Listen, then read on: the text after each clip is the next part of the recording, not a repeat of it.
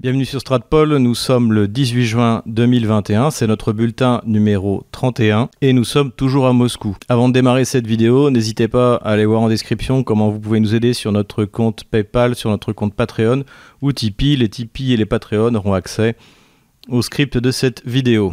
Il y a 81 ans, le général de Gaulle lançait à partir de Londres son appel à continuer le combat et cela a été célébré aujourd'hui à Moscou devant la statue du général de Gaulle qui a été érigée il y a quelques années dans la capitale russe. Mais revenons à l'actualité. On a appris la semaine dernière que François Fillon avait été nommé au conseil d'administration de la société pétrolière russe Zarubezhneft. Cette nomination appelle quelques considérations. Tout d'abord, ce n'est pas la première fois qu'un ancien responsable politique de haut niveau est nommé à un poste dans une des grandes compagnies d'État russes. Le plus connu, bien sûr, est l'ancien chancelier allemand Gerhard Schröder, qui est au conseil d'administration de Gazprom. Mais il y a également euh, eu plus récemment l'ancien ministre des Affaires étrangères autrichien, qui avait d'ailleurs invité à l'époque Vladimir Poutine à son mariage. La société Zarubezhneft est beaucoup moins critique que Gazprom. À n'en pas douter, il y a peu de chances que euh, François Fillon ait un rôle particulier à y jouer, puisque Zarubezhneft n'a pas de projet aussi tendu que Nord Stream 2, par exemple et qu'il n'y a aucun partenariat prévu à ma connaissance avec une société française, contrairement à Novatec qui est sur le projet Yamal avec Total et contrairement à Gazprom qui est sur le projet Nord Stream 2 avec Engie, ancien euh, Gaz de France. On peut considérer que c'est clairement un signal donné aux responsables politiques euh, occidentaux de leur signifier que le fait euh, d'avoir de bonnes relations avec la Russie lorsqu'ils sont aux commandes leur permet d'avoir eh une bonne retraite euh, assurée avec un salaire conséquent. Rappelons que François Fillon était Premier ministre au moment où la France a vendu les Mistral et que dans son programme politique aux élections présidentielles de 2017, il souhaitait que les sanctions contre la Russie fussent levées. Il n'était d'ailleurs pas le seul, Marine Le Pen également le souhaitait ainsi que Jean-Luc Mélenchon. Seuls les gauchos-centristes du Parti socialiste et de la République en marche souhaitaient les maintenir. Pour finir sur ce sujet, notons que Vladimir Poutine n'est pas rancunier puisque François Fillon, à deux reprises, euh, l'avait qualifié de dictateur sous la pression des questions de, journalistes français. C'est un pays immense, Poutine c'est Poutine, c'est un dictateur, il sortira pas de cette crise. Simplement, un dictateur? Bien sûr, mais... vous croyez proche de Vladimir Poutine, vous entretenez un dialogue avec lui depuis, euh, et je continuerai des années. Voilà, avec François Fillon, comme avec euh, Donald Trump, comme avec Joe Biden, avec Vladimir Poutine, rien de personnel. La société Gazprom, puisque nous en parlons, vient de publier les chiffres du transit de gaz russe vers la Chine à partir du gazoduc Force de Sibérie. Nous avons déjà parlé de ce grand projet qui intéresse moins les journalistes occidentaux pour la bonne raison qu'il est dirigé vers la Chine, mais il n'en reste pas moins extrêmement important puisqu'il s'agit d'un gazoduc de 36 milliards de mètres cubes. Euh, pour vous donner un ordre d'idée, le gazoduc Nord Stream 2 est de 55 milliards de mètres cubes. Il est prévu que ce gazoduc soit doublé par un autre qui passera notamment par la Mongolie. En 2020, la Russie a livré un peu plus de 4 milliards de mètres cubes pour une valeur d'environ 500 millions d'euros et en 2021, la Russie compte doubler euh, les livraisons et arriver petit à petit au volume final donc de 36 milliards de mètres cubes. Notons que d'après les informations qui ont été données par Gazprom, le gaz livré à la Chine par Force de Sibérie sera le moins cher du marché dans la région. Dans le chapitre d'industrialisation de la Russie, qui est un thème que nous évoquerons régulièrement, le groupe Rostelmash, qui fabrique des engins agricoles, a lancé la construction d'une usine d'assemblage géante dans la région de Rostov-sur-le-Don, donc dans le sud de la Russie. En effet, nous l'avons souvent évoqué, grâce aux sanctions occidentales, la Russie a développé considérablement son domaine agricole et cela a entraîné le développement également de l'agroalimentaire, mais également de tout ce qui est production de matériel pour cultiver eh bien, les terres russes et par conséquent les tracteurs. Rostelmach dispose déjà de capacités de production sérieuses, mais il lui manquait cette grande usine d'assemblage qui devrait être achevée euh, d'ici deux ans. Le grand sujet de cette semaine, c'est bien entendu la rencontre Poutine-Biden qui a eu lieu comme prévu à Genève le 16 juin. On ne sait évidemment pas grand-chose des thèmes qui ont réellement été évoqués par les deux présidents, mais on peut tout de même fournir une certaine analyse par rapport aux conférences de presse qui ont été données par Vladimir Poutine et Joe Biden. Il est important de souligner que Joe Biden avait demandé que la conférence de presse ne soit pas donnée en commun et il a également exigé que aucun journaliste russe ne soit présent pour poser des questions lorsque lui-même ferait sa conférence de presse. Notons que bien que celle-ci ait été totalement contrôlée par l'équipe de Joe Biden, il a fini à la fin par s'emporter contre les journalistes qui ne posaient pas les questions qui lui semblaient adéquates. Au contraire de Joe Biden, qui semblait particulièrement fatigué à la fin de la conférence de presse, Vladimir Poutine s'est montré très à l'aise, répondant à toutes les questions posées à la fois par euh, les médias russes, mais également par les médias euh, internationaux, euh, y compris hostiles à la Russie, comme Euronews, comme Bloomberg. Notons que les questions qui ont été posées soit à Joe Biden, soit à Vladimir Poutine par la plupart des médias occidentaux étaient souvent assez idiotes. Alors à Moscou, on est assez habitué à ce genre d'approche avec nos attachés de presse euh, des médias gauchistes français, mais là quand même, ça a été assez effarant. Il y a également une journaliste qui a demandé à Vladimir Poutine ce qu'elle devrait dire à sa fille de 9 ans qui s'intéresse à sa rencontre avec Joe Biden. On voyait que Vladimir Poutine était assez euh, là d'entendre toutes ces idioties. Mais comme dirait Thierry Mariani, c'est un prix Nobel de patience, donc il a trouvé tout de même le moyen de répondre à cette question idiote.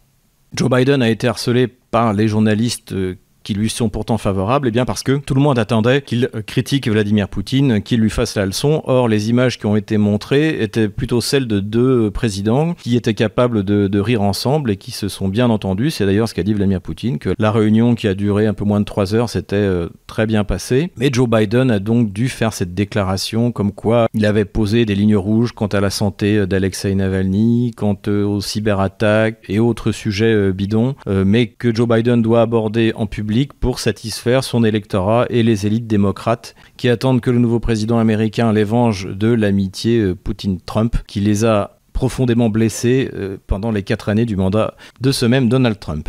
Par rapport aux deux conférences de presse qui ont été données par Joe Biden et Vladimir Poutine, il semble que la question ukrainienne ait été très rapidement euh, survolée par les deux présidents et que ce n'était pas du tout une priorité. D'ailleurs, Vladimir Poutine a résumé la question en une phrase. Joe Biden considère que les accords de Minsk sont la seule voie de résolution du problème ukrainien. C'est donc un échec total des Kieviens et de Vladimir Zelensky en particulier, qui espère, et qui espère toujours d'ailleurs, une réécriture des accords de Minsk. Visiblement, Joe Biden n'a pas été intéressé par cette question. Et il y a fort à parier qu'une partie des élites américaines réfléchissent déjà à la manière dont ils vont laisser tomber l'Ukraine. Plus vraisemblablement, les sujets qui ont été traités sont ceux du domaine du contrôle des armements, c'est-à-dire ce qui a été appelé la stabilité stratégique, puisque les Américains sont en effet en retard dans certains domaines, notamment les armes hypersoniques, et craignent par-dessus tout que ces armes soient euh, vendues soit à l'Iran, soit euh, pourquoi pas à la Chine, qui développe cependant elle-même ses propres projets, ce qui pourrait euh, profondément changer l'équilibre stratégique dans certaines régions. Notons que la question de l'Iran est particulièrement cruciale en ce moment aux États-Unis, puisque c'est la question par laquelle le journaliste de CBS qui a interrogé Vladimir Poutine récemment a commencé en lui demandant si la Russie s'apprêtait à livrer un satellite militaire d'observation à l'Iran, ce que Vladimir Poutine a démenti.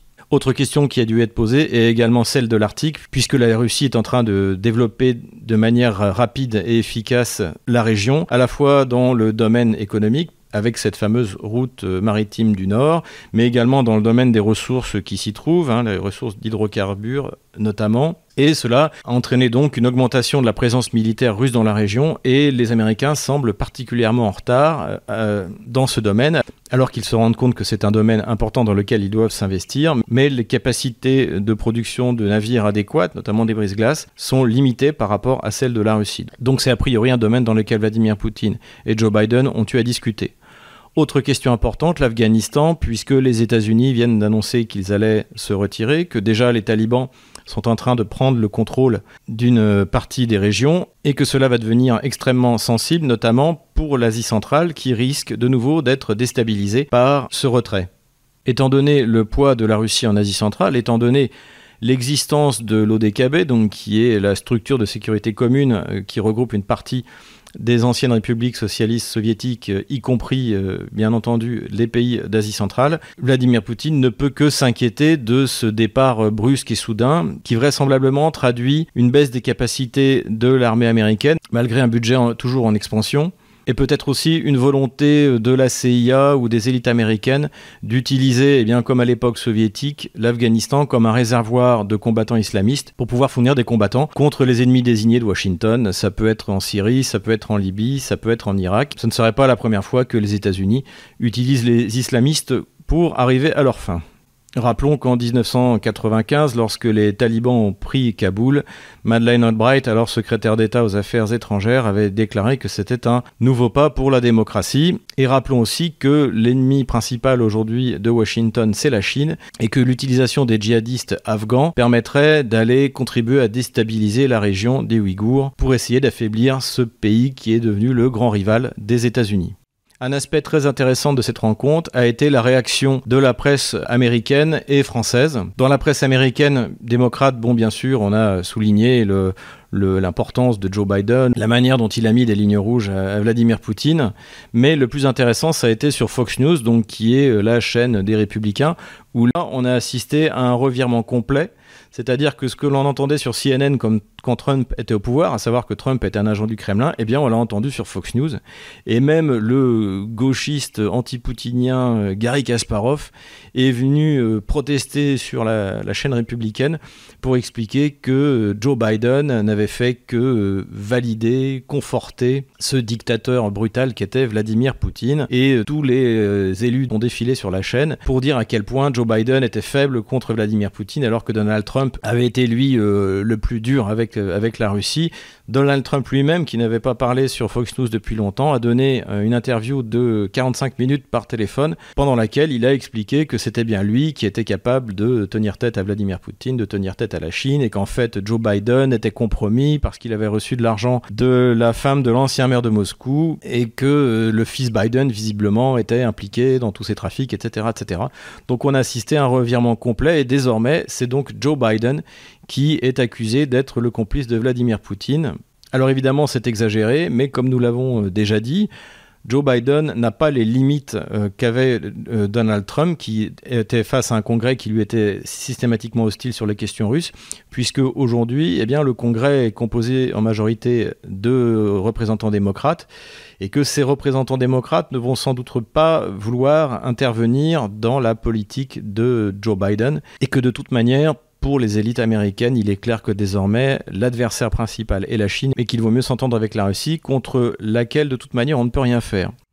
On a eu également des moments très intéressants, voire amusants, dans la presse française, puisque les élites gauchistes françaises, comme l'avait dit d'ailleurs Thomas Gomard sur France Culture, attendaient une revanche, voire une vengeance de Joe Biden, cette même vengeance qu'attendaient les démocrates américains, et qui n'aura pas lieu, et là, évidemment, le ton a changé. On a même entendu euh, l'anti-russe primaire euh, Ulysse Gosset sur BFM TV expliquer que cette rencontre euh, entre Vladimir Poutine et Biden était déjà une victoire de Vladimir Poutine parce qu'elle avait eu lieu. Hein. C'est le genre de remarque qu'on peut entendre sur Stratpol. On a vu sur France 24 Gauthier Ribinski, qui lui aussi est un anti-russe rabique, expliquer que dans le domaine de l'armement, les Russes étaient en avance dans certains domaines. Il faisait vraisemblablement allusion aux armes hypersoniques, dont nous avons déjà bien sûr parlé sur Stratpol. Toujours sur BFM TV, on a vu également Galia Ackerman totalement dépressive en expliquant que non, on pouvait quand même pas dire que c'était une victoire de Vladimir Poutine, etc. Mais on voit bien que le cœur n'y est plus. Le plus drôle a été, comme d'habitude, l'émission C'est dans l'air, où l'on a vu défiler les habituels spécialistes qui avaient l'air eux aussi bien déprimés. Et on a même eu euh, Clémenceau, non pas le tigre, hein, plutôt le, chaton spécialisé à relation internationale pour le journal du dimanche, qui a comparé Alexei Navalny à Solzhenitsyn, dont visiblement il a autant lu Solzhenitsyn qu'Emmanuel Macron. Mais passons, ça a été un moment assez plaisant de voir la déprime donc de ces journalistes et analystes gauchistes qui attendaient tellement la vengeance de Joe Biden contre Vladimir Poutine. Pour en finir avec ce sujet, on notera la réaction du Premier ministre tchèque qui s'était monté très agressif euh, vis-à-vis de la Russie ces dernières semaines, puisque d'ailleurs la Tchéquie a été classée comme euh, pays euh, non ami de, de, la Russie, donc avec tous les problèmes que ça entraîne du point de vue diplomatique, eh bien, ce Premier ministre alors qu'il était jusque-là ouvertement anti-russe, a souhaité que la Tchéquie et la Russie renouent des relations et se mettent à discuter sur le modèle de la rencontre de Joe Biden avec Vladimir Poutine. Dernier sujet de notre bulletin, la tentative de coup d'État vaccinal de Sergei Sobyanin, le maire de Moscou, contre Vladimir Poutine. Comme je l'avais déjà souligné dans plusieurs de mes vidéos, la Russie était déjà passée en mode euh, post-Covid, et d'ailleurs c'est un sujet qui était de moins en moins entendu dans la bouche euh, des Russes. C'était sans compter la volonté du maire de Moscou de reprendre la main sur ce sujet et de profiter de la remontée du nombre de cas dans la ville pour prendre de nouvelles décisions. Donc euh, Sergei Sobyanin a procédé en deux temps. Tout d'abord, il a pris un certain nombre de mesures qui avaient été annulées euh, déjà depuis quelques temps, c'est-à-dire euh, la fermeture des boîtes de nuit, la fermeture des foot courtes dans les centres commerciaux, et il a donné une semaine de vacances aux Russes jusqu'à lundi prochain. À cette première phase de restriction a suivi une deuxième phase qui, cette fois, a consisté en la mise en place d'un véritable passeport sanitaire puisque désormais, pour un certain nombre d'activités, notamment de, services, que ce soit euh, les services publics ou les services privés, la vaccination est devenue obligatoire. Sobelin a parfaitement préparé son opération puisque cette décision a été prise alors que Vladimir Poutine était dans l'avion qui l'emmenait en Suisse. Et d'ailleurs, lorsque les journalistes russes ont interrogé Dmitri Peskov, le porte-parole de Vladimir Poutine, sur euh, cette décision, il n'a même pas compris de quoi il s'agissait, en disant mais non, il est hors de question de rendre le vaccin obligatoire. En effet, Vladimir Poutine, à plusieurs reprises, y compris quand il s'est fait vacciner, a dit que le vaccin ne pouvait être le résultat que d'un acte volontaire. Le président du Parlement, Volodine, qui est un membre de Russie Unie, donc le parti de Vladimir Poutine, et qui est un des poutinistes les plus convaincus, avait déclaré son intention de faire prendre à la Douma, donc le Parlement russe, une loi qui interdirait de manière nette l'obligation du vaccin en Russie. Cette loi est nécessaire puisque, par exemple, les médecins, les militaires, les professeurs sont souvent poussés avec euh, force menace à se faire vacciner, même contre leur gré. Donc le coup d'état vaccinal de Sergei Sobyanin était quelque chose qui n'était pas du tout attendu. D'autres régions, comme à Saint-Pétersbourg ou dans la région de Moscou, ont adopté cette politique de Sergei Sobyanin. Le problème pour le maire de Moscou, c'est que cette fois, contrairement à il y a un an, euh, il n'est pas mandaté par Vladimir Poutine au niveau fédéral pour prendre des décisions pour toute la Russie. Et il est évident qu'il espérait forcer la main du pouvoir fédéral pour qu'il le suive dans cette voie. Or, ça n'a pas du tout été le cas. Et le Premier ministre Michoustine a signifié que ces décisions devraient être prises au niveau des régions. Ce qui implique, sans le dire, que l'État fédéral ne viendra pas à la rescousse pour dédommager les petites et moyennes entreprises qui, une fois de plus, vont être dans les difficultés financières à cause de ces restrictions, notamment les salles de spectacle euh, euh, et euh, les boîtes de nuit, les bars qui ouvrent après 23 heures le soir. Ce qui fait que Sergei Sobyanin n'a pas prolongé, notamment, la semaine de congé qu'il avait imposée sans quoi la ville de Moscou aurait dû dédommager les petits commerces de la capitale russe. Une des conséquences qui pourrait être grave de cette décision, c'est que la plupart des Russes qui n'ont pas envie de se faire vacciner vont trouver le moyen d'obtenir le certificat vaccinal, hein, qui est une, espèce de QR code, sans avoir pour autant été vacciné. C'est-à-dire que soit en payant ce service, puisque désormais sur Internet vous trouvez euh, des centaines de propositions pour entre 3000 et 5000 euh, roubles, c'est-à-dire autour de 40-50 euros, pour euh, recevoir le certificat euh, vaccinal sans avoir été vacciné. Cela peut avoir donc comme conséquence de faire une mauvaise publicité pour le vaccin Sputnik V, puisque dans la mesure où peu de gens finalement se feront vacciner, cette vaccination forcée n'aura pas d'impact sur le virus et l'on entendra euh, notamment les spécialistes occidentaux expliquer que le Sputnik V est inefficace. Donc ces mesures ont été prises par la ville de Moscou à la va-vite et vraisemblablement sans en calculer les conséquences exactes. On peut s'interroger sur les raisons qui ont poussé Sergei Sobyanin à prendre cette décision absurde. Contrairement à certaines accusations que l'on entend contre les principaux fabricants de vaccins privés euh, en Occident, ce n'est évidemment pas pour permettre aux sociétés russes qui ont développé les vaccins, comme par exemple le Sputnik V, de gagner de l'argent, puisque ce sont des institutions d'État. Donc l'argent que gagneront les laboratoires euh, Gamaleya ou Vector sera réinvesti visiblement, euh, on peut le penser, dans la recherche ou dans le fonds d'État qui finance ces instituts et le développement du vaccin. Il n'y a pas non plus chez les élites russes, y compris chez Sergei Sobyanin, de volonté de découlakisation, de détruire les classes moyennes, comme on peut l'observer en France, où c'est euh, quasiment le but affiché euh, des élites euh, gauchistes françaises. Nous en avons déjà parlé, je vous renvoie à nos précédentes vidéos. Je vois dans cette politique du maire de Moscou trois raisons principales. La première raison, c'est que Sergei Sobyanin a voulu imposer il y a quelques mois au business euh, moscovite ce genre d'obligation de faire des zones pour les restaurants réservés euh, là où les employés sont fait vacciner, là où les clients sont fait vacciner, où on fait un test PCR.